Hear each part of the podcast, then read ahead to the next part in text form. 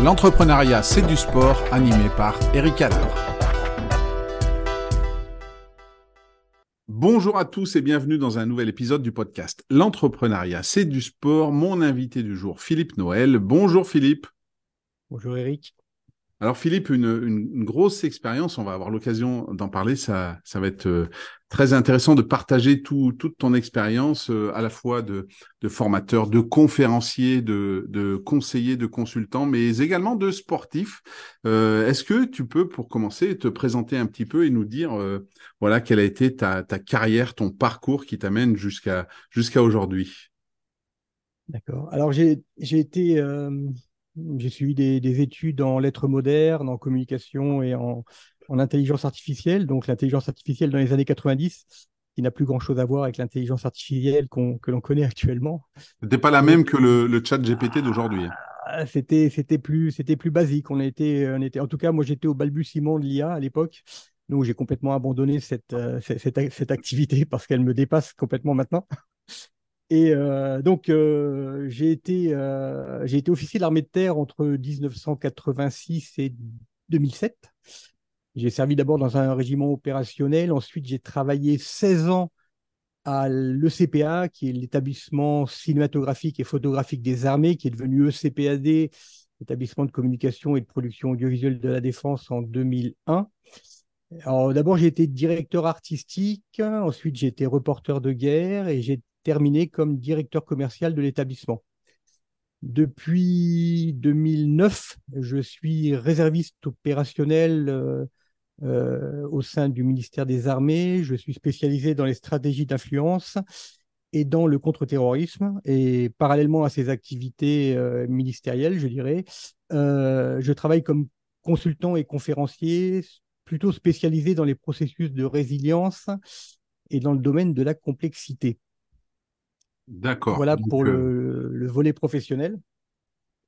Après, peut-être que le volet sportif t'intéresse aussi un petit Ah, bah, ça, m'intéresse fortement puisque ton, ton parcours euh, que j'ai découvert, donc, euh, et on avait déjà échangé, est quand même assez fantastique. Et, c'est vrai que oui, ce volet sportif m'intéresse fortement également et je pense qu'il va intéresser aussi nos auditeurs. Alors, bon, d'un point de vue sportif, j'ai j'ai pratiqué pas mal de pas mal de sports, l'athlétisme, le rugby pendant mon adolescence. Ensuite, l'alpinisme, le marathon, le triathlon à plutôt un très bon niveau. Euh, le marathon à un très bon niveau puisque j'ai une performance qui, est à 2h26 et qui était à l'époque, hein, donc fin des années 80, qui était, qui, était, qui était de, une performance de bonne qualité. Et, euh, et euh, à la fin des années 80, j'ai eu un, en 87, j'ai eu un premier accident et un second quelques, quelques semaines plus tard. Donc j'ai été grièvement blessé. Je souffrais à l'époque d'un ce qu'on appelle un spondylolisthésis traumatique avec une, une, compression radiculaire des, racines nerveuses euh, sensitives, motrices des, jambes, des membres inférieurs. Euh, alors, le, terme consacré, c'est le, syndrome de la, de la queue de cheval. Donc, en, résumé, si je veux faire court, j'étais paralysé. Euh, D'accord. Il m'a fallu 10, à peu près un an et demi, euh, à, peu près, à peu près un an et demi pour me, me remettre debout. Et comme pour recommencer à, courir, et comme je, je, courais un peu, un, peu moins vite qu'avant, je, me suis, je me suis spécialisé dans les, dans les épreuves d'ultra-endurance en, triathlon et en, et en natation et en course à pied. Et du coup, ultra-endurance en, triathlon, par exemple, euh, pour euh, ceux qui connaissent pas, en termes de distance en natation, en, vélo et en course, ça, ça représente quoi? Alors, euh, en 94, j'ai établi le premier record du monde officieux sur un, double DK Ironman, c'est-à-dire 76 km de natation, 3600 km en vélo, 844 km en course à pied. Et en combien de temps tout ça? On a à, peu près à peu près un mois. Alors j'ai pas j'ai pas je pourrais te donner euh, je pourrais te donner à la seconde près mais je l'ai plus en tête. ah oui donc euh, euh, oui c'est ce qu'on appelle des grandes distances en fait oui. C'est de la longue distance la natation, c'était dans un bassin de 25 mètres, donc euh, je crois que j'ai parcouru 3000, 3040 longueurs de bassin. Euh, voilà, donc c'est pour te donner une idée de, cette, épreuve euh, qui était une épreuve extrêmement importante pour moi. parce que j'ai pu expérimenter durant cette épreuve tous les outils que j'ai commencé à développer pour me remettre debout. Gestion du stress, gestion de la douleur, gestion de l'effort, gestion de la, des, des, des, états dépressifs. voilà, donc j'ai pu durant cette épreuve, euh, cette épreuve a été une, en quelque sorte une, un beau territoire d'expérimentation. Et du coup, pour, pour bien être sûr de, de, comprendre, cette épreuve que tu as fait, ce double D4 triathlon, c'est après ton accident. Donc, c'est après avoir été paralysé pendant un an et demi. C'est ça. Ah oui. C'est cinq ans après m'être remis debout. Donc, euh, bon, entre-temps, j'ai fait des 10 km. J'ai voilà, j'ai repris une activité euh, sportive euh, soft, je dirais. je n'ai, pas, je, ne pouvais plus courir comme avant. J'avais plus la, j'avais plus la souplesse. J'avais plus, euh, voilà, j'avais perdu, j'avais perdu une grande partie de mes capacités euh, physiques qui me permettaient de courir vite. Euh, voilà, donc, donc oui, je me suis, je me suis, bon, je vais pas rentrer dans le détail, mais les, années qui ont suivi ma, ma, remise, ma, reconstruction, ma remise sur pied, ce sont des années que, que j'ai consacrées à la consolidation de ma, de ma reconstruction. Hum. Et c'est vrai qu'aujourd'hui, quand tu parles de résilience et de complexité, je pense que les auditeurs peuvent vite voir de, que c'est une expérience aussi personnelle parce que, comme tu le dis, si tu faisais 2h26 au marathon, même si ça permet pas d'être champion olympique, c'est déjà un très très bon niveau et ça veut dire qu'on a cette passion de courir, être euh, euh, paralysé pendant un an et demi, et puis après arriver à revenir à faire euh, ces distances dont tu nous parles qui sont pour moi extraordinaires, hein. même déjà rien qu'un triathlon pour moi ça me paraît extraordinaire. Donc euh, un double des quatre triathlons c'est encore autre chose. Comme tu le dis, c'est pas seulement physique, c'est mental aussi, c'est organisationnel, logistique parce que je suppose qu'il y a toute une logistique autour d'un tel événement. Et oui, euh, je pense que là on, peut vraiment voir tout ce que quand tu parles de complexité et de résilience, euh, je pense qu'on peut sentir que déjà tu l'as vécu toi-même avant d'en parler. Oui, oui, c'est, ça a été, ça a été compliqué, pas complexe, ça a été compliqué à mettre en, à, mettre en œuvre, euh, à préparer. Euh, il a fallu, fallu s'entourer, bien évidemment. Euh, et après, il y a eu un énorme travail physique. Alors attention, hein, il y a, je ne vais pas te dire qu'il y a 70 de, euh, ou 50 de mental, 50 de physique, ou 80-20, ou je ne sais, je ne sais quoi. Non, euh, il y a eu un énorme travail physique. S'il n'y avait pas eu cet énorme travail physique, le mental n'aurait pas pu suivre. Donc euh, voilà, moi je, considère que le mental est important, évidemment, parce qu'il est indissociable du, du physique, mais, mais il n'est pas suffisant. C'est-à-dire mmh. que si je ne m'étais pas préparé énormément en amont pour pour cette épreuve, euh, le mental, aussi fort soit-il, ne m'aurait pas permis de terminer cette épreuve. Et, euh, de la même manière, euh, lorsque, lorsque j'interviens dans, dans, mes conférences, je suis très précis sur, sur, le, sur la résilience et sur le mental dans la résilience. les gens pensent que je suis un extraterrestre du mental, mais pas du tout. pour pouvoir me remettre debout, je travaillais de 8 à 10 heures par jour physiquement de 8 à 10 heures par jour physiquement. Le mental était là en, appui, le mental était là pour donner le, petit plus qui me permettait de continuer. Mais j'ai payé très, très, très, très cher euh, ma reconstruction en temps. Voilà, je ne me suis pas dit, tiens, je vais, travailler sur le mental et je vais me remettre debout. Ça, c'est du, du bullshit, ça. Non, non, non, non, non. J'ai travaillé pendant un an et demi à raison de 10 à 12 heures par jour. 10 à 12 heures par jour à faire des exercices du haut du corps, 10 à 12 heures par jour à faire de la, de la méditation, à faire de la visualisation mentale. Euh, oui, le, mental a, joué son rôle, mais euh, l'implication physique a joué un rôle essentiel. Bien sûr, et, tu, fais bien de le dire, et, et c'est vrai qu'on parle souvent du mental, mais le, mental, même, euh, alors que ce soit dans ton cas ou dans le cas de, sportifs de haut niveau qui, qui essayent de gagner des championnats du monde, des Jeux olympiques, ça, ça va de pair avec le physique. Et euh, bah, le jour où tu es blessé, tu te casses la jambe, tu as beau avoir un gros mental, il y a une période de récupération, il y aura de la rééducation, de la réathlétisation, et ça, euh, le mental peut pas te dire, bah, j'ai un fort mental du jour au lendemain, ma jambe elle est plus cassée. Donc, euh, je pense que c'est c'est intéressant ce, ce, point de vue de dire que les deux vont de pair et, et les deux se, se complètent, mais il faut des deux. Et, et comme tu dis, euh, le mental dans un premier temps, bah, t'a permis aussi d'avoir cette capacité à, je, suppose, j'ai pas connu, j'ai pas vécu ce que tu as vécu, mais de, comme tu dis, de se dire, bah voilà, pendant 10 à 12 heures par jour, il faut que je travaille sur moi-même, que ce soit physique, comme tu l'as dit, visualisation mentale, euh, tout ça pour euh, euh pour comment euh, bah pour un jour remarcher et puis bah, comme tu l'as prouvé, euh, faire après des des événements sportifs extraordinaires. Mais voilà, c'était c'était un, combo physique et mental quoi. C'était pas juste l'un ou l'autre quoi. Absolument. Voilà. Hmm. Et du coup, euh, par rapport au, au, sport que tu as cité, donc tu as parlé d'athlétisme quand tu étais jeune, de rugby, euh, tu nous as parlé de marathon, 2h26, d'ultra triathlon après, donc euh, euh, qui était aussi peut-être le fait, comme tu le disais, tu avais perdu un peu de capacité suite à, ton accident, donc plutôt sur des longues distances. Mais est-ce que, est-ce que ce, ce, sont les sports dans lesquels euh, plus jeune tu te, tu te rêvais champion? Est-ce que ce, dans ces sports-là, est-ce qu'il y a un sport dans lequel tu t'es dit, voilà, on sent la, la, passion du sport dans ce que tu nous racontes? Est-ce que quel est le sport dans lequel tu aurais rêvé d'être un champion? J'ai adoré la pratique du rugby. Euh, le sport collectif, le rugby, ça, ça, ça, ça me plaisait énormément à l'époque. Euh, mais euh, s'il y a une discipline dans laquelle j'aurais aimé être un champion, bon, ça va pas être une grande surprise, hein, je, suis, je, suis, désolé Eric, euh, c'est l'ultra triathlon parce que parce que c'est un sport qui est extrêmement exigeant, euh, qui, qui, oblige à être un, un, spécialiste de la combinaison de la combinaison à trois plutôt qu'un spécialiste d'une seule et unique discipline. Euh, c'est une, une discipline sportive qui est, à mon sens, complète, qui est homogène, en tout cas pour ceux qui la, pour ceux qui la pratiquent. Hein. C'est pour moi l'ultra triathlon ou le triathlon ou l'ultra triathlon, mais là je cite vraiment vraiment l'ultra triathlon.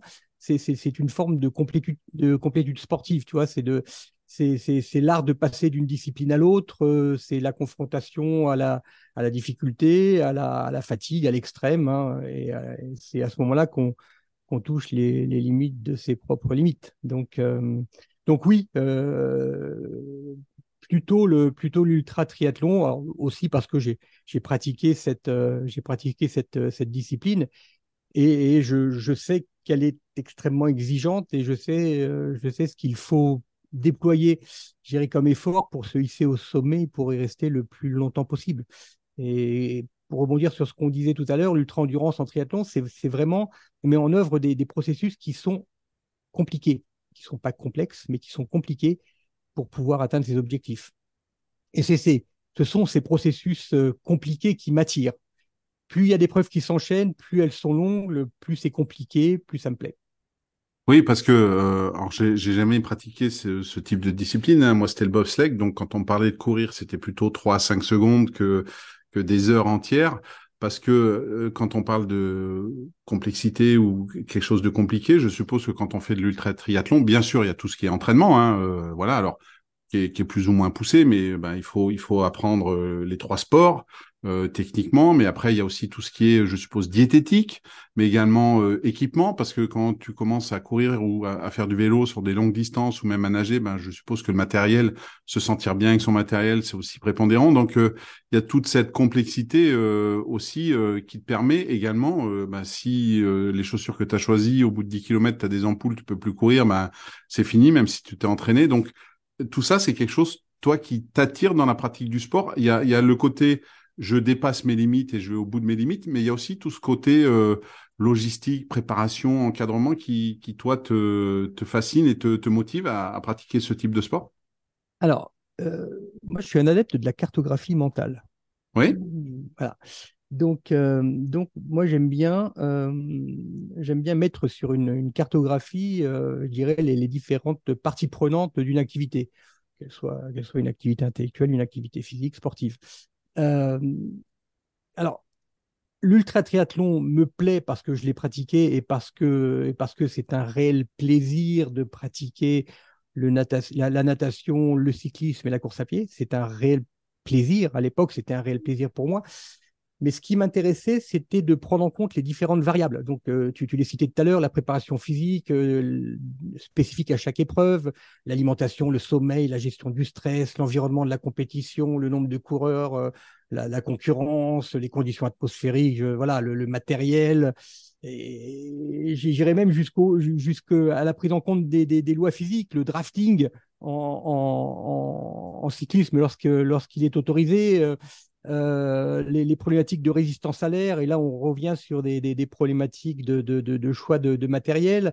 Euh, et c'est pareil en natation, il y a du drafting en natation. Quand on part sur la bonne vague, on est, on, est, on est dans le, on, doit travailler sur le nageur doit travailler sur son équilibre, sur la pesanteur, sur la, la force d'Archimède, sur la poussée d'Archimède. Euh, et, après, on peut parler de résistance, de propulsion.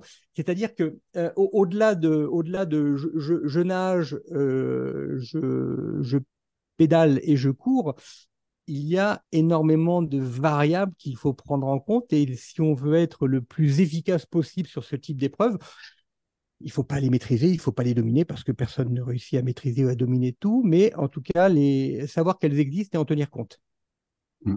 Et, du coup, euh, euh, aujourd'hui, dans toi, en, tant qu'entrepreneur, dans ton entreprise, euh, ce sont des parallèles que tu fais avec toi, ton quotidien d'entrepreneur, cette, complexité. Aujourd'hui, tu es tout seul dans ton entreprise, tu as des personnes avec toi. Comment, ça se passe exactement? Alors, je, je me considère plutôt comme un, comme un, solopreneur.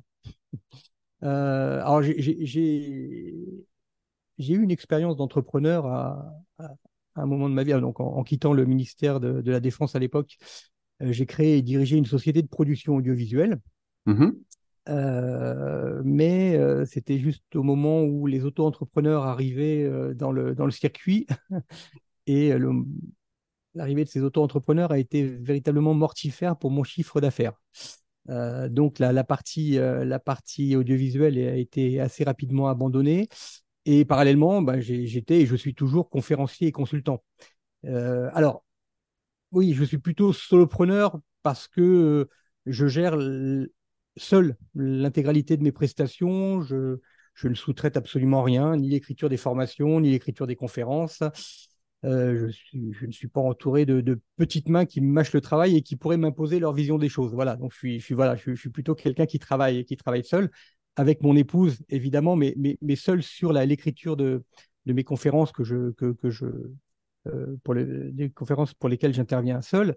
Euh, tu vois, je, je, ne suis pas quelqu'un qui fait du, flux et qui, qui, fait tourner les mêmes conférences pendant des, années, euh, parce que j'aurais, je te le dis sincèrement, j'aurais honte de faire ça. Moi, moi, ce que je fais, c'est que je fais que du sur-mesure, c'est-à-dire que j'ai autant de conférences que de clients. C'est-à-dire que je n'ai jamais réutilisé une conférence pour un, pour un client. Et une conférence de 45 minutes me demande entre 50 et 70 heures de travail minimum. Euh, et je n'interviens que dans, sur des, des, des, thématiques euh, sur lesquelles je, je, je suis, euh, en tout cas, je suis légitime, et surtout des thématiques sur lesquelles je peux apporter une véritable plus-value à mes clients. Voilà. T'es pas, pas un staccanoviste de la conférence euh, qui en fait pour en faire, quoi. Non, j'ai pas le temps. C'est-à-dire que euh, je, pourrais y consacrer mon temps, ça pourrait être, ça pourrait être un objectif financier, ce que je peux comprendre. Hein. Encore une fois, je ne juge pas les, conférenciers qui font ça. Euh, mais moi, c'est pas voilà. Moi, je, suis plutôt de, la vieille école de la conférence, c'est-à-dire que j'écris, je, passe des heures à discuter avec mes clients pour savoir ce qu'ils ce qu'ils veulent et je passe aussi des heures avec mes clients et puis peut-être souvent d'ailleurs les, les CODIR et les COEX pour aller un peu plus en avant, je dirais, dans, l'écriture de, ma conférence. Donc, il y a un énorme travail préparatoire euh, qui, me permet de vraiment de, tailler sur mesure mes interventions. C'est, pour moi, c'est, essentiel euh, parce que au bout de 45 minutes ou une heure, une heure et demie, euh, je, veux que les personnes qui participent à cette conférence sortent avec des pistes de réflexion. Mmh. Pas, des solutions, des, vraiment des pistes de réflexion et puis qu'ils voilà, qu'ils s'investissent sur ces pistes de réflexion. Il y, a, quand même un lien entre la manière dont tu prépares tes conférences et la manière dont tu prépares euh, tes, euh, tes événements sportifs, puisque sans préparation, tous les événements sportifs que tu nous as cités, c'est impossible. Tu peux pas te dire je fais un ultra triathlon demain, quoi. Et, là, dans, dans, dans, ce que tu dis, euh, dans cette manière que tu as de passer 50 à 70 heures pour vraiment tirer la quintessence de ton client et lui apporter vraiment ce qui peut lui être utile et non pas lui délivrer juste un message lambda. Et encore une fois, comme tu l'as dit, euh, euh, ça, ça c'est respectable aussi sur d'autres conférences pour ça. Bien sûr, bien sûr, bien sûr. Euh, il y a un peu un point commun entre les deux pratiques, non? Ah, Il y a un point commun évidemment et il y a systématiquement par conférence une cartographie qui est faite. C'est-à-dire que, euh, plusieurs cartographies, une première cartographie sur la manière que, que j'ai d'aborder la conférence en étant vierge de quasiment toute connaissance euh, sur mon client. Et euh, je garde les différentes versions V1, V2, V3, V4, V5 de, mes, de mes cartographies jusqu'à la version finale, qui est la cartographie de mon intervention et qui peut être une cartographie extrêmement compliquée, non pas complexe, hein, extrêmement compliquée. Euh, mais moi qui me permet de me d'expliquer à, mon client là où je veux en venir par bah, d'expliquer le chemin par lesquels euh, les chemins par, les, par lesquels je vais je vais passer pour arriver à pour arriver à délivrer un message qui qui va aider l'entreprise en tout cas qui va aider ceux qui participent à la, à la conférence. Mmh. Ben écoute, c'est euh, une très belle manière de, de, faire des conférences. Moi, je sais que généralement je donne une infographie hein, qui ressemble aussi à une carte mentale avec un chemin moi, c'est le bobsleigh, donc j'ai une cartographie eh qui prend un peu une descente de bob et, et qui permet aussi, euh, moi, le but, c'est euh, oui, euh, oui, de transmettre un message, mais surtout, comme tu l'as dit, de les faire réfléchir et qu'ils partent avec avec des sujets de réflexion. Et, et, c'est vrai que le, le sport permet permet ça de de captiver, de, de fasciner quelque part, et du coup, ben, de peut-être de faire passer plus facilement un message. Et, et, moi, je m'en sers surtout comme ça, en fait, pour et, moi aussi, j'aime bien ce côté préparation avec le client pour être certain que ce que je vais délivrer, ce soit pas juste euh, un film euh, comme au cinéma, mais, mais également quelque chose qui puisse leur servir plus tard, en fait. Et, et on a, on a, je pense, euh, une grande partie semblable sur la manière dont on, dont on délivre nos conférences. Et c'est quelque chose qui me plaît bien dans la manière dont tu le, le présentes et tu l'abordes. Si, si, je peux, si je peux ajouter quelque chose, on n'est pas, on est, on n'est pas n'est pas pareil, Eric. Ah, ben vas-y alors. Non, parce que toi, tu as une véritable expérience de l'entreprise. Moi, je n'ai pas d'expérience de l'entreprise. C'est-à-dire que toi, euh, lorsque, tu, lorsque, tu, lorsque tu fais les ponts entre le sport de haut niveau et l'entreprise, tu maîtrises le sport de haut niveau, en tout cas, euh, tu as, ton domaine de compétences mmh. dans le sport de haut niveau, et tu maîtrises aussi l'approche que tu as d'un fonctionnement d'une entreprise. Oui. D'accord? Mmh. parce, que, parce que tu as eu des, des, des, postes à, à responsabilité, euh, Sodebo, Dacher, Hydrac, euh, voilà, j'en passe, c'est des meilleurs. Euh, tu as une belle expérience entrepreneuriale. Euh, je ne dis pas que c'est plus simple pour intervenir, mais euh, ça, ça, va certainement te, toi, comme il y a une, une culture de l'entreprise que tu, que tu connais, ça, va être un petit peu plus simple que pour moi. Moi, quand j'interviens sur une problématique d'entreprise, ça va me demander des efforts euh, surhumains pour pouvoir euh, accoucher d'une conférence. D'accord. Puisqu'il va, il va falloir que je reparte, je parte d'une copie vide. C'est-à-dire que je, je, suis incapable de donner, moi, par exemple, un, de, de, faire une analogie avec ce que j'ai vécu en entreprise parce que j'ai pas vécu en entreprise. Et c'est certainement pas mon activité au sein du ministère de la Défense, ministère des Armées, euh, qui pourrait me permettre de dire, de me parler de, de management, sauf dans des, des, cas très particuliers, ou de parler de, de leadership, ou de parler de, de, résilience des organisations. Non, là, la résilience des organisations, euh, par exemple, c'est mon épouse qui la, qui la gère, euh, parce qu'elle est spécialiste du domaine. Donc, elle, elle, elle m'apporte sa connaissance de l'entreprise. Et moi, j'apporte ma, connaissance des processus de résilience qui sont des processus individuels et collectifs, mais ce sont des processus que, que, je connais moi. C'est-à-dire que la, la, résilience est, une, est, un, est un sujet extrêmement compliqué. Donc, quand, quand je te dis qu'on n'est pas, on, n'est pas à égalité, c'est que effectivement, toi, tu as, tu, tu as ce plus que moi, je n'ai pas euh, d'une très bonne connaissance de, de, l'entreprise. Mmh. Alors après, où je disais que on se ressemblait, alors oui, il y a cette particularité que je peux avoir par rapport à toi. C'était surtout, euh, moi aussi, je, fais des conférences, mais c'était dans la manière de l'aborder et moi aussi dans la manière de de comment de, euh, de, de privatiser la conférence pour mon client, c'est-à-dire que moi non plus pas juste une conférence, c'était plus sur ce thème-là. Je disais qu'on avait un peu la même approche de euh, voilà, c'est pas juste je délivre mon message, j'ai une conférence, je fais toujours la même et puis euh, c'est fini. C'est c'est aussi bah, s'adapter au client, voir voir ce dont il a besoin, ce qu'il recherche et il y a je peux je passe peut-être pas 50 à 70 heures sur chacune de mes conférences, mais il y a quand même tout un travail préparatoire et c'est pas, ben voilà, euh, tu me dirais euh, demain euh, j'ai une conférence à faire. Bah, ça me gênerait dans l'approche parce que je pourrais pas m'imprégner de, de mon client, de ce qu'il veut, de son histoire, etc. Et, j'aurais du mal en fait à, la faire du, du, jour au lendemain, quoi. Donc c'était plus là-dedans. C'était pas dans le contenu et dans l'expérience, dans nos propres expériences diverses. Là, je te rejoins. Là, on est, on, est, on est certainement beaucoup plus à égalité sur la manière de, de préparer, de traiter. D'ailleurs, ça se voit dans, dans, dans, dans, dans ce que tu proposes dans tes, dans, dans tes formations. Il y a une, il y a, il y a une, il y a il y a un énorme travail en, amont puisque tu travailles, tu, tu, tu, as, tu, tu séquences, tu travailles par étapes. Hein, mmh. tu, tu, tu, tu, pars de, tu pars de, de, si je me souviens bien, euh, de la vision, de, des objectifs, du stress, de euh, motivation. C'est ça. Euh, plan d'action, plan d'action, résultat, voilà, équipe. voilà, oui, je, je l'ai pas dans l'ordre, mais voilà. Donc avec la, la phase de, dire, tu, tu, es, tu es dans une dans, dans, une logique, dans la même logique que moi, et toi tu es dans une logique d'entrepreneur. d'ailleurs, tu, tu utilises, d'ailleurs, tu, tu, tu utilises les trois thématiques euh, préparation, production, progression. C'est ça. C'est ça, c'est ça, voilà. Donc, euh, Exactement. donc, donc voilà, oui, effectivement, effectivement, on a, on a, on a la même manière d'aborder la, d'aborder la, la, problématique et la même, la même application pour préparer nos interventions. Mmh. Bah c'est ce que j'avais un peu senti quand on a, bah du coup parce qu'on a préparé aussi ce podcast. Hein, donc euh, c'est ce que j'avais senti et ce qui m'avait bien plu dans la préparation. Euh, dans, dans, tous les, les, sports que tu as cités ou, ou d'autres, est-ce est qu'il y a un sportif ou une sportive euh, euh, alors, est-ce qu'on peut dire que tu admires ou qui te plaît ou qui t'a fait rêver peut-être étant plus jeune ou qui aujourd'hui, par la manière dont il gère peut-être son sport mais également les à côté, te, te, fascine ou, ou quelqu'un qui, qui, te plaît bien?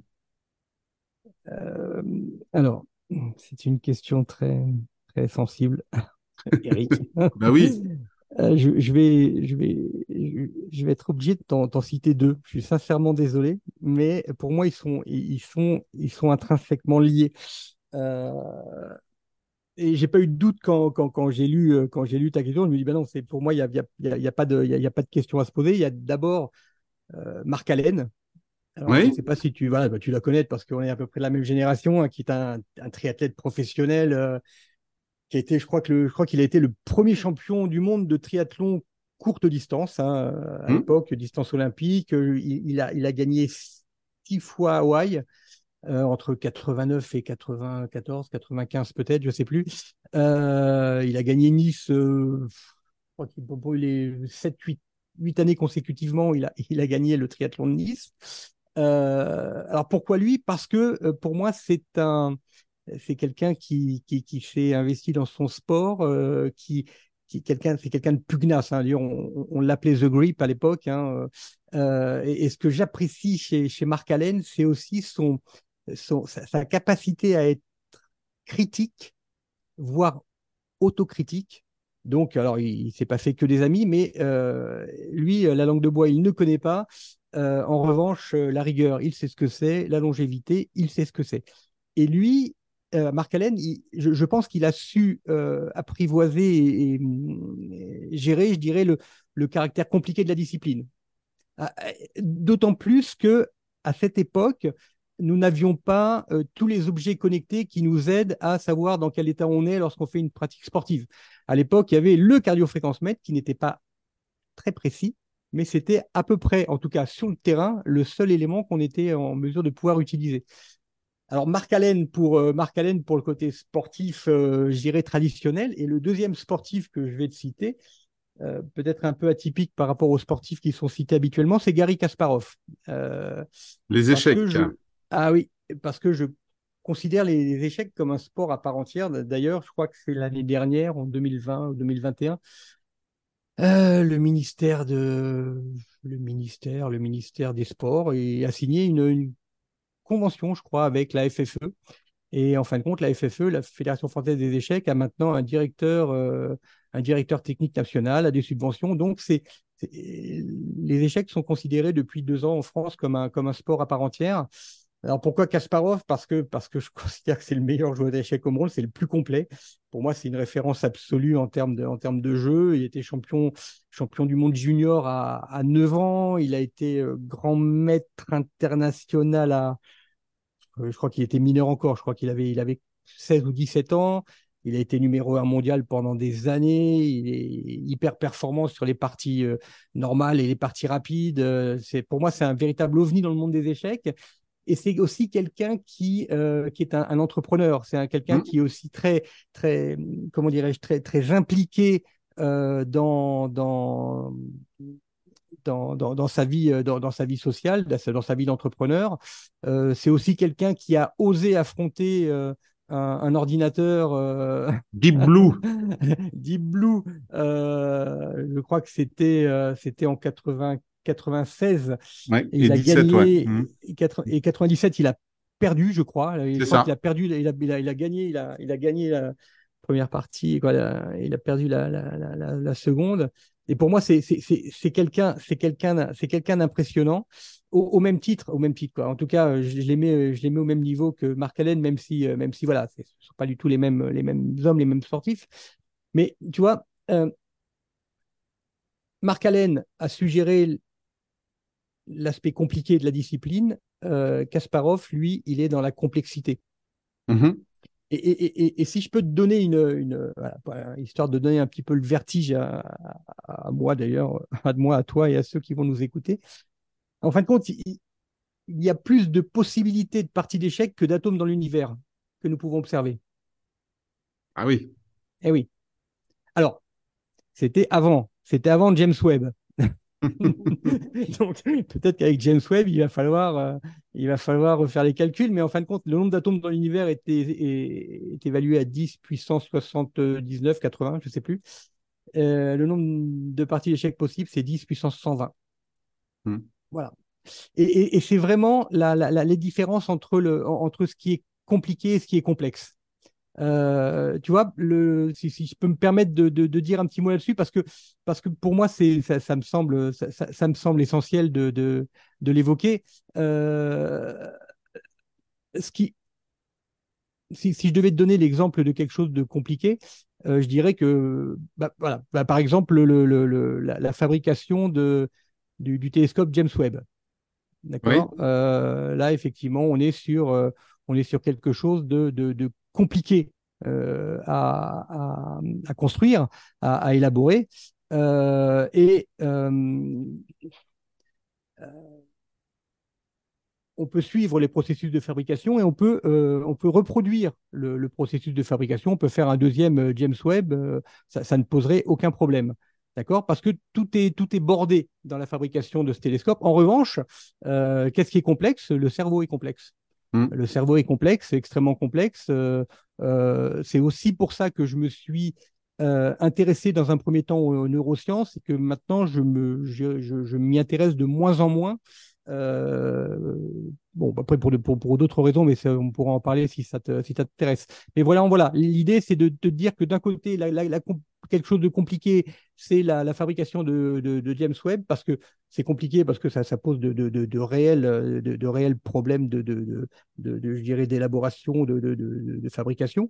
Euh, mais on est, en, on est en mesure de pouvoir le reproduire. En mmh. revanche, euh, en revanche le, cerveau, c'est un, c'est une zone qui est extrêmement complexe. Ou alors la résilience. La résilience, c'est un, c'est quelque chose de complexe, pas de compliqué. Mmh. Et, et c'est vrai. Et J'aime bien, euh, on m'avait jamais cité ces deux sportifs. Euh, merci pour ce partage. Et c'est vrai que quand tu parles de Kasparov, de, de moi, ça a bercé mon enfance, hein, puisque à l'époque on en parlait déjà, euh, de Deep Blue, de, de tout ça, de et eh oui. ces immenses possibilités. Ça participe à la légende des échecs et qui viennent même dès de la dès la construction, puisque la légende veut que c'était un jeu qui a été inventé pour pour plaire à un roi et qu'en récompense, celui qui avait inventé le jeu avait dit euh, vous mettez un grain de riz sur la première case et vous doublez à chaque case.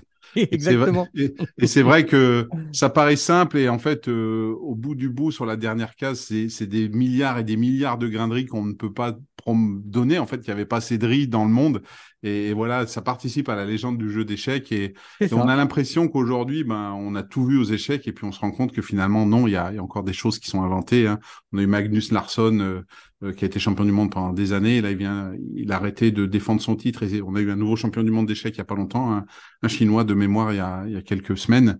Donc euh, voilà, c'est vrai que ça participe à cette. Ouais participe à cette légende du, du jeu d'échecs. Et, un, un, Kasparov ou un Mark Allen, forcément, ou, toi également, on parlait de logistique, on parlait d'entraîneur.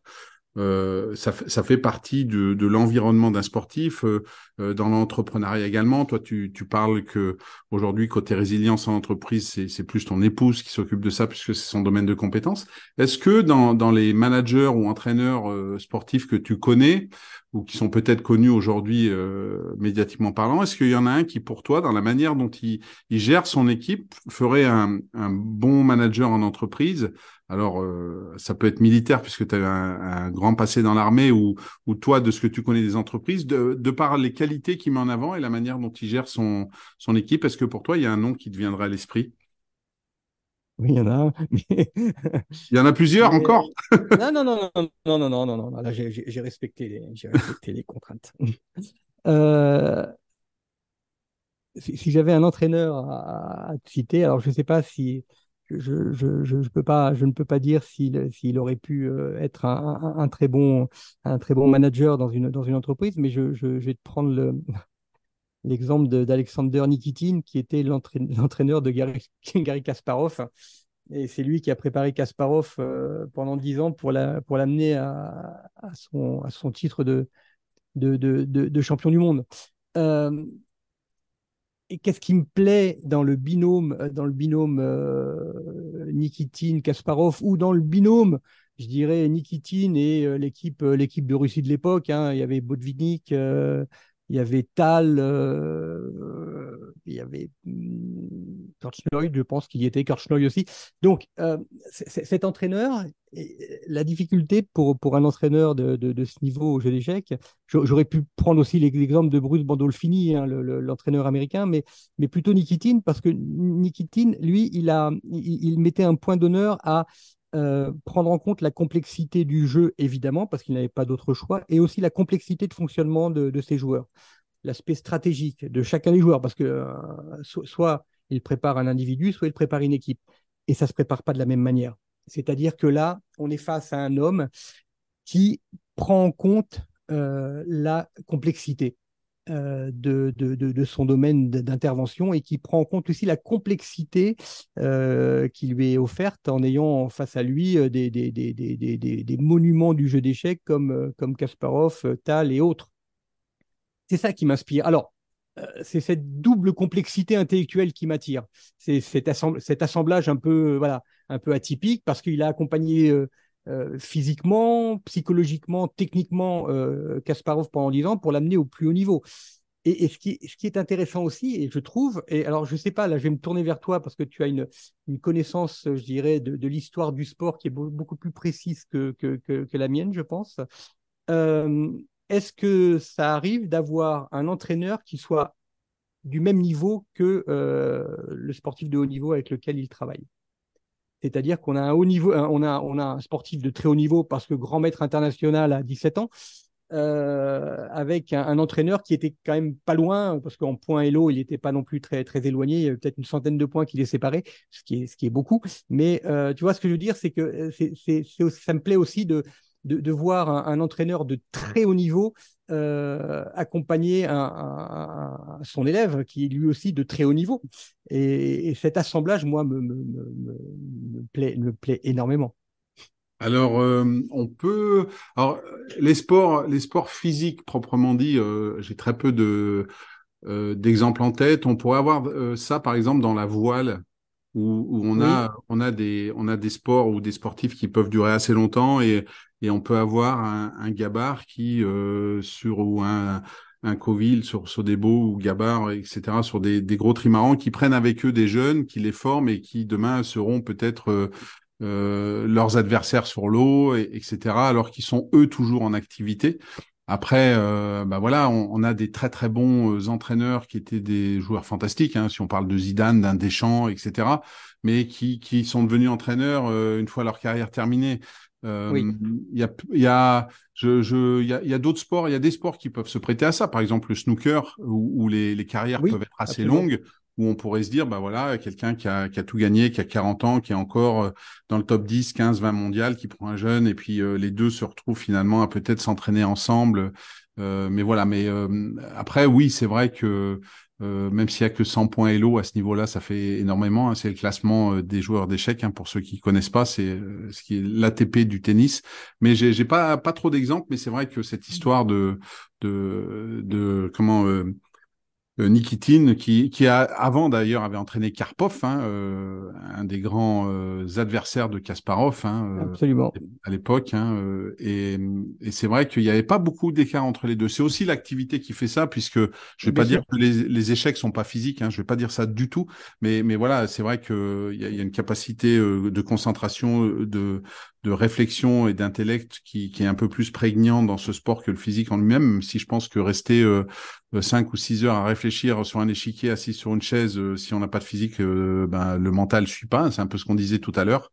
Mais, mais voilà, donc j'aurais ces exemples-là dans certains sports comme la voile. D'accord. mais mais j'en ai pas précisément d'un très bon, par exemple en athlétisme, qui est dans les meilleurs du monde et qui en même temps a entraîné quelqu'un qui mmh potentiellement pourrait le battre, quoi. D'accord, je te remercie Eric. Et euh, je me permets de, parce que l'important aussi pour toi et pour, euh, pour tes auditeurs, c'est de faire le lien avec l'entreprise. Tu vois, un, profil comme Nikitine, c'est euh,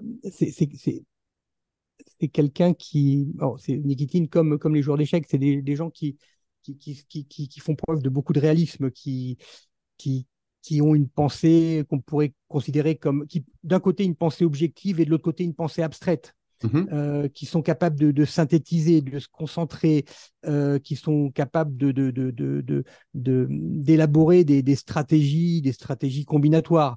Euh, et, et, ça, c'est et, et, ça, je pense que dans, dans, dans le domaine de l'entreprise, c'est quelque chose qui, c'est quelque chose qui pourrait, qui pourrait, qui pourrait apporter une, une plus-value. Et si Nikitine devait intervenir en entreprise, si, si, alors peut-être pas lui, mais je dirais un manager qui ressemblerait à Nikitine, euh, c'est quelqu'un qui, qui, qui aurait conscience que, que, la complexité d'un système ne, peut pas être balayée d'un seul regard, tu vois, que, que, que la totalité d'un système nous échappe complètement. Euh, c'est quelqu'un qui va, qui va valoriser la, la dynamique des, des, des, interactions, des échanges. Euh, c'est quelqu'un qui va, qui sait qu'il y a dans, tous les systèmes complexes qu'il y a une, une, à un moment une phase d'émergence qui, qui, donnera des, des, pistes de compréhension. Euh, quelqu'un qui sait que ce qui est complexe, c'est quand même quelque chose qui est, qui est fluide, qui est en mouvement, qui est en, en qui est en perpétuelle mutation. Et, et il sait aussi qu'un qu'un qu'un système complexe, c'est un système qui est, qui est résilient, donc avec des points de rupture, avec des changements soudains, mais avec des émergences. Mmh. C'est ça qui m'intéresse dans l'entreprise, c'est euh, de d'apporter, euh, la notion de complexité dans l'entreprise lorsque l'on lorsqu'on s'intéresse à une problématique, mais non, pas pour apporter de la complexité, parce que souvent les problématiques sont déjà assez compliquées, voire complexes dans certains dans, dans, certains domaines, euh, mais en tout cas euh, savoir que la complexité existe et après travailler sur euh, sur ce que Berthoz appelle la simplicité. C'est-à-dire, on, va, on, va, ben, on redescend, on, va à rebours et on, voit comment on peut gérer cette complexité. C'est ça qui est intéressant. Et, c'est vrai qu'on retrouve ça euh, dans le sport, on retrouve ça dans l'entreprise. Euh, euh, alors, suivant les sports, ça peut être de la complexité liée à l'activité en elle-même, aux conditions météorologiques, et, et, tout ce que tu parles d'adaptabilité, de résilience. De, c'est vrai que c'est, ce sont pour moi des points communs qu'on retrouve dans, dans ces deux univers en fait. Et, euh, et, et, tu le décris très bien avec Nikitine et, et, euh, et c'est vrai que ce sont ces capacités-là de se dire bah oui. C'est vrai que c'est complexe, et, mais, euh, mais aussi c'est ce qui permet de changer, c'est ce qui permet de s'adapter, c'est ce qui permet de trouver des nouvelles solutions, ce qui permet d'évoluer. Enfin, moi, je le conçois comme ça, euh, et, et, du coup de, de s'améliorer également et, et d'être prêt à, à découvrir quelque part une nouvelle complexité parce que quand on, est quand on en résout une, eh ben, ça peut peut-être en générer une autre derrière, en fait. Ah, c'est sans fin. c'est sans fin, Eric. Euh, et, parmi euh, toutes les qualités que tu as pu citer euh, et, qui feraient un, bon sportif, un bon entrepreneur, un bon manager, est-ce que toi, il y en a une que tu n'as pas, que tu associes au sportif de haut niveau, tel que tu vois le sport de niveau, que tu n'as pas et que tu aimerais avoir? Ah oui, J'aurais aimé l'avoir, oui. Je, je, pense que j'aurais payé cher pour l'avoir. Euh, je pense que euh, j'aurais aimé analyser beaucoup plus finement les, indicateurs, les signaux faibles qui précèdent les blessures et accepter le repos qui, suit les blessures. Euh, alors, si je me remets dans le dans, dans le dans, l'environnement des années 80, bon, moi j'étais j'étais pas dans une équipe nationale, donc j'avais bon, il n'y avait, pas d'environnement médical. à l'époque, les kinés, les ostéopathes, les posturologues, les ergothérapeutes, je pense que je pense qu'ils n'étaient pas nombreux ou en tout cas qu'ils n'intervenaient pas obligatoirement. donc, à l'époque, je n'étais pas accompagné, je dirais, pour accueillir ces indicateurs, ces signaux faibles, et, euh, parce que ça m'aurait permis de, je dirais, d'en tenir compte, bien évidemment, et d'adapter mon entraînement en conséquence. Alors, je souffre pas d'allodynie, hein, je, ressens la douleur, bien évidemment, euh, mais j'ai toujours fait l'erreur, j'ai toujours fait l'erreur, je, le dis et je le répète, de minorer euh, les alertes de mon corps et je, et je le paie très, très, très, très cher aujourd'hui. Je le paie à 58 ans, je le paie très cher puisque, puisque là, par exemple, actuellement, j'ai des problèmes de, genoux qui sont des problèmes graves de genoux, euh, voilà, qui, auraient, que, que j'aurais pu éviter, je pense, si à l'époque, euh, lorsque je faisais du sport de haut niveau, j'avais analysé ces signaux faibles et si je m'étais adapté. Alors après, comme tu l'as dit, à l'époque, on n'avait pas les moyens qu'on a aujourd'hui non plus. Absolument. il n'y avait pas toute cette, il y avait pas cet environnement médical, et puis il n'y avait pas non plus, euh, ces, ces, équipements connectés qui te disent t'es trop fatigué, euh, t'es en pleine forme, euh, t'es en surchauffe, voilà, et des, bilans, les bilans cardiaques, les bilans sanguins, tout ça à l'époque. à l'époque, je dirais pas que ça n'existait pas parce que moi, quand j'ai fait mon ultra triathlon, j'avais, je, chaque jour, je, vérifiais mes hémoglobine, glucose et, glucose et lactate avec un matériel que j'avais acheté. Donc, je faisais des prises de sang euh, trois fois par jour pour euh, voir où j'en étais au niveau de, donc de, des lactates, de l'hémoglobine et du glucose. Euh, et ça me permettait de, de, prévoir le, kilométrage du lendemain. Mais bon, à part ça, quand j'avais mal, je continuais. quand j'avais une, fracture, une fracture, je continuais à courir. et maintenant, je le paye. Donc, effectivement, oui, j'aurais bien aimé avoir cette, cette qualité d'analyser finement les indicateurs. Oui, et c'est vrai qu'aujourd'hui, la technologie, ben, tu te réveilles, euh, ça te dit, vous avez dormi 6h30 euh, avec euh, telle phase de sommeil profond, etc. On a. Alors, est-ce est -ce que c'est pour ça qu'on en tient plus compte? Pas certain que tout le monde en tienne plus compte. On a les outils, mais est-ce qu'on les utilise? Ça, c'est eh un, autre débat. C'est un autre débat. Et puis, l'autre débat qui, qui, à mon avis, est, est essentiel, c'est-à-dire qu'à un moment, ces outils connectés, euh, ne t'autorise plus à écouter ton corps. C'est-à-dire que tu, tu, tu, tu, tu, confies une confiance à ces objets connectés et tu, tu ne t'écoutes plus. Hmm. C'est le risque aussi. Est-ce que c'est n'est pas le, le, risque aussi qu'on peut avoir aujourd'hui avec euh, avec euh, ce qu'on pourrait appeler euh, les fake news des réseaux sociaux où il y en a il y a, il y a beaucoup de personnes qui, qui, font confiance à ce qu'ils peuvent lire alors qu'ils vérifient pas. Est-ce qu'on peut pas faire un lien avec euh, bah voilà mon corps il me dit ça mais est-ce, comment je me sens quoi? Exactement, c'est exactement ça. Est-ce qu'il a pas, est-ce qu'il fait pas une mauvaise approche de ma de, de ma de, de, ma capacité à bien dormir ou à bien à bien boire, à bien m'alimenter, voilà, à, à, me donner des indicateurs sur mon stress parce qu'il y a aussi des, des, outils qui permettent de, savoir si on est stressé ou pas. Voilà, donc euh, je dirais, on, s'éloigne du corps aussi avec ces outils. Mmh. Bah oui, parce que en plus, euh, parfois, sans le savoir, bah, on était stressé, on était un peu fatigué, et on a quand même déclenché euh, d'autres ressources qu'on ne croyait pas avoir, et c'est ce qui nous permet de progresser. Aujourd'hui, est-ce que tu penses que ça peut pas parfois être un frein où l'outil nous dit vous êtes fatigué? Oui, vous l'êtes, mais est-ce que ça ne nous empêche pas d'aller chercher d'autres choses qu'on n'aurait pas été chercher si jamais on n'avait pas eu cette euh, alerte? C'est ce qui rend les choses extrêmement compliquées, mon cher Eric. Extrêmement compliquées parce qu'il faut faire preuve de, et je reviens sur les qualités que j'évoquais avec Marc Allen, cette qualité de critique et d'autocritique. Mmh. De dire, OK, maintenant, je vais aller pendant la semaine qui vient, je vais m'entraîner, mais sans aucun capteur sans rien. Et je vais et je vais comparer à ce que à ce que à ce que j'ai fait la semaine précédente. C'est exactement ce qu'on disait tout à l'heure dans la préparation des conférences, c'est-à-dire qu'il y a un travail en amont et puis il y a des expériences à mener. Donc il faut toujours tenter des expériences euh, pour savoir où on en est et à quel niveau on se pose par rapport, par exemple, à ces outils connectés. Mmh. Et, mon propos, et je pense que le tien elle-même, il n'est pas de dire qu'il ne faut pas utiliser ces outils, hein, parce que ça sauve aussi des vies, ça permet aussi de, de faire des choses fantastiques. Mais il y a un moment, il, il, faut garder cette intuition, il faut garder ce, ce, dépassement de soi qui vient aussi parce qu'on ne sait pas quoi. Euh, ils savaient pas, donc c'est pour ça qu'ils l'ont fait quoi. Ils ne savaient pas que c'était impossible, donc c'est pour ça qu'ils l'ont fait. Donc, euh, donc voilà. Bah écoute, en tout cas, ce partage, euh, j'ai adoré. C'était super de, de, discuter avec toi. Est-ce que, est-ce que tu, tu, as des projets que tu veux nous partager dans les semaines, dans les mois qui viennent, Philippe? J'ai plein de projets, donc je suis obligé de faire des choix pour, pour répondre à ta question. Donc, euh, au niveau professionnel, donc actuellement, on coécrit un, un, livre avec ma, avec ma, avec ma femme. Mmh. Donc, il faut finaliser l'écriture de ce livre qui est, qui est compliqué à écrire. Euh, je travaille aussi parallèlement, on travaille aussi parallèlement sur une approche un peu plus, un peu plus atypique des conférences. Euh, des conférences à, deux voix, ça, ça, se fait de temps en temps, mais c'est quand même assez rare. Et puis des, des conférences en immersion. Donc, euh, alors l'immersion en immersion musicale. Euh, ça, c'est un, c'est un point qu'on développe actuellement.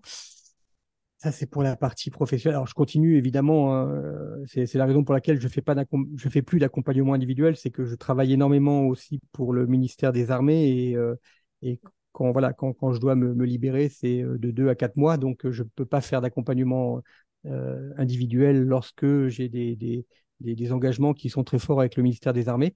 Donc voilà, la priorité, ça reste quand même mon engagement auprès du ministère des Armées en tant que réserviste opérationnel et, euh, et euh, l'activité de consultant et de conférencier peut, peut s'intercaler sans aucun problème. Ça, c'est pour la partie professionnelle.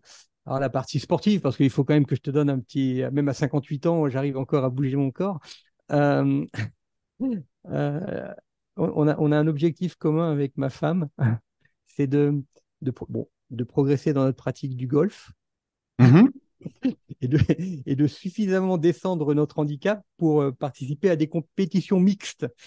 Voilà, donc euh, homme-femme euh, ou couple, hein. bon après homme-femme, hein, ou alors maintenant peut-être que femme-femme ou homme-homme, dire la mixité, voilà. En tout cas, mixte, l'idée c'est de, de, pouvoir euh, participer à des compétitions en senior plus plus plus euh, avec mon avec mon épouse sur euh, sur la, pratique du, golf. Voilà, c'est c'est de nouveau un sport qui est très compliqué parce qu'on a on a un instrument au bout des mains et même plusieurs d'ailleurs, on a le choix en plus.